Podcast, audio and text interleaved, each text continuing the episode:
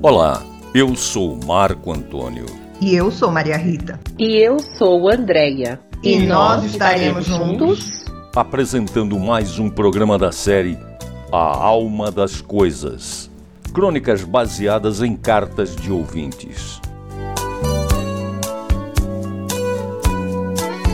Saudade.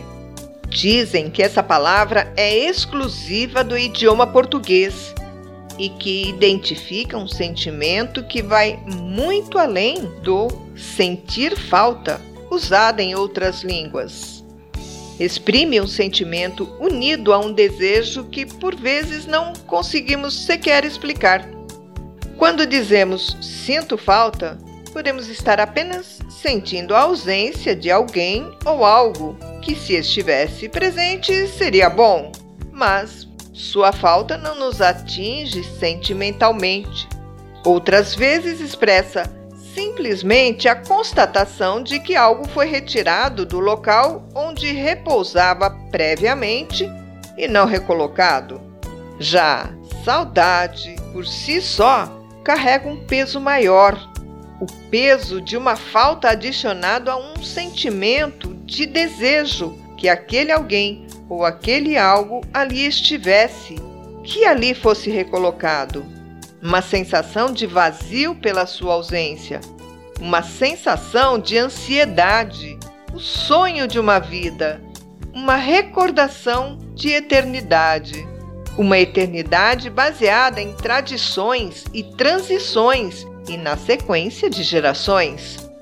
Um destino traçado pelo amor e por um rito, um destino em que o tempo é infinito. A crônica de hoje nos foi sugerida pela ouvinte Iracema Oliveira da Silva e, embora baseada em uma história real, contempla fatos de ficção que buscam encontrar as recordações e os sentimentos que habitam nossas almas. Ouçamos o recadinho da Iracema. Nessa vida aprendemos a amar muitas coisas. Amamos as pessoas com quem convivemos, amamos a nossa casa, a tudo que nos conforta e nos faz sentir melhor. Você quer conhecer uma das coisas que convive comigo e conforta e me faz feliz? Então ouça essa crônica e você também vai descobrir que amar é incondicional. Meu nome é Iracema Oliveira da Silva minha alma vive e está contente em participar deste programa.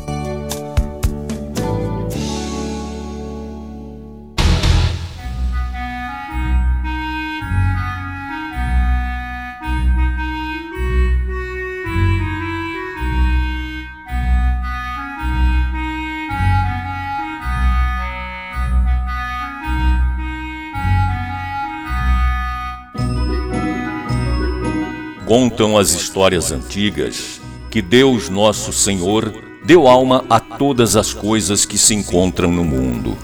As coisas não falam, mas se falassem, ouviríamos então a alma das coisas. Adoro essa música. A letra fala direto ao nosso coração. Para dizer a verdade, eu acho que essa música fala direto com a nossa alma. Quantas boas recordações ela nos traz. Presta atenção. Meus pensamentos tomam forma, eu viajo. Eu vou para onde Deus quiser. Puxa, como meus pensamentos viajaram junto com a música. Todo meu inconsciente, de maneira natural Olha esse outro versinho. Ah, tô indo agora pra um lugar todinho meu.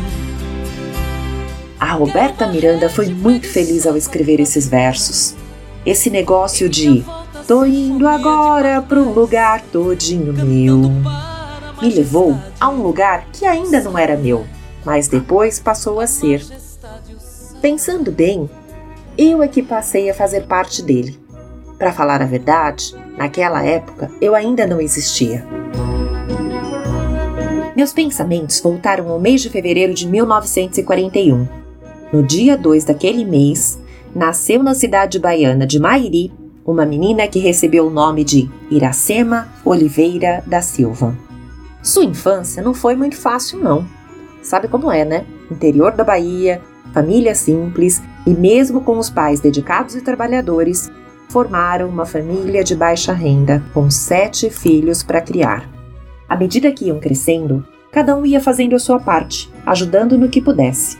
E uma coisa era certa: todos recebiam incentivos para estudar. As filhas mulheres, entretanto, eram também orientadas desde criança aos afazeres domésticos. Aquelas atividades que chamamos de atividades de moças prendadas, como por exemplo, cozinhar, costurar, bordar. A Iracema, assim como a sua mãe, teve como professoras as melhores bordadeiras da cidade. O destino, porém, colocou uma pequena pedrinha no seu caminho. A Iracema era sinistro humana. Difícil, né? mas na verdade só quer dizer canhota na linguagem popular. Por esse motivo, cada ponto que ela aprendia era um sonho vivido, era uma vitória digna de comemoração. Um dia, ela foi pedida em casamento e começou a montar seu enxoval. Adivinhe com o quê? É claro, com peças bordadas por ela mesma, produzidas com todo carinho. Afinal, seriam suas companheiras e testemunhas pelo resto da vida. Cada peça era planejada para como, onde e em que ocasiões seria utilizada. Corpo em ponto cruz, barrado em renda de bilro, fazendo de cada peça uma verdadeira obra-prima. Foi nessa hora que eu entrei na vida de Iracema. Quanta honra, vocês não têm ideia.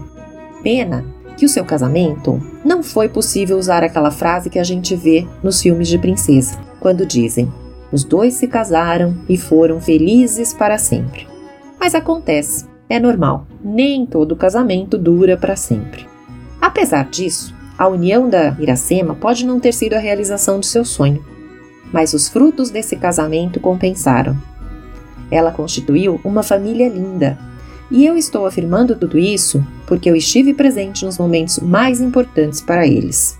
Páscoas, natais, aniversários, noivados, formaturas Cada reunião, cada festa era uma alegria muito grande, um verdadeiro acontecimento.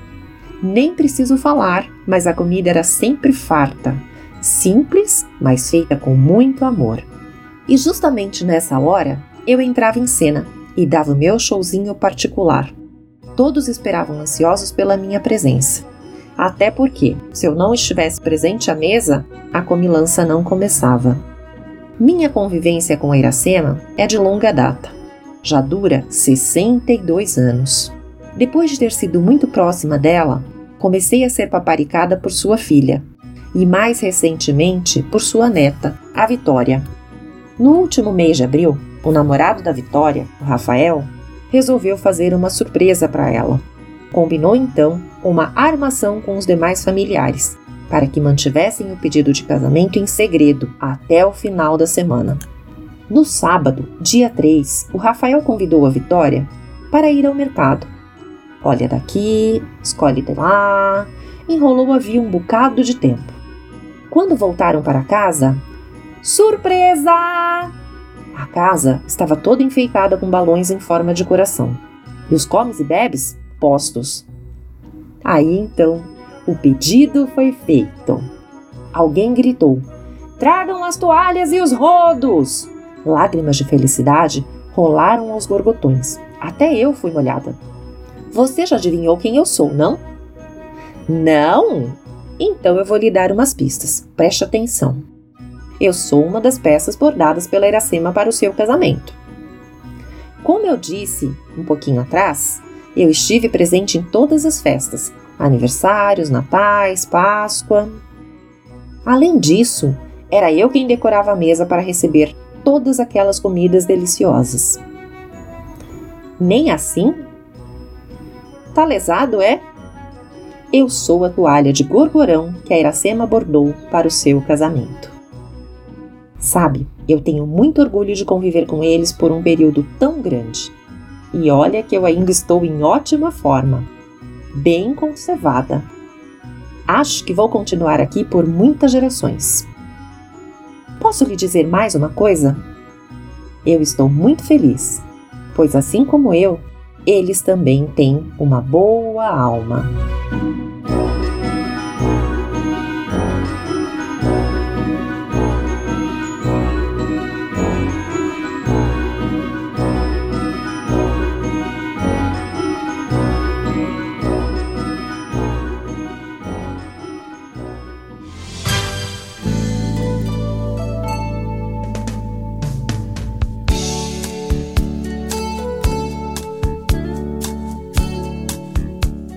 Saudade. Dizem que essa palavra é exclusiva do idioma português e que identifica um sentimento que vai muito além do sentir falta, usado em outras línguas. Exprime um sentimento unido a um desejo que por vezes não conseguimos sequer explicar, como por exemplo a transição dessa toalha de banquete bordada pela Iracema para o seu casamento. Uma grande ocasião em sua vida, uma grande ansiedade, uma grande expectativa. O sonho de um final feliz no casamento, o que não aconteceu. Não para os padrões da época. Se o ditado nos diz não há bem que sempre dure, também nos diz que não há mal que não se cure. Aquela toalha que um dia enfeitou a mesa da Iracema, hoje cumpre seu destino ornamentando a mesa na casa de sua filha Denise, mas com o seu futuro já traçado. A mesa da casa da sua neta Vitória. O casamento não teve, mas essa história tem sim um final feliz. Se você também tem uma história, uma crônica interessante e quiser que ela seja narrada aqui no programa A Alma das Coisas, entre em contato conosco via WhatsApp. Anote aí 11 9 95 47 11 80. Repetindo, 11 9 95 47 11 80 e nós teremos o maior prazer em contar a sua experiência. Esse programa será reapresentado na próxima sexta-feira, às 16 horas, e nós estaremos de volta com mais um episódio inédito de A Alma das Coisas na próxima terça-feira, às 14 horas. Muito obrigada pela sua audiência e até lá!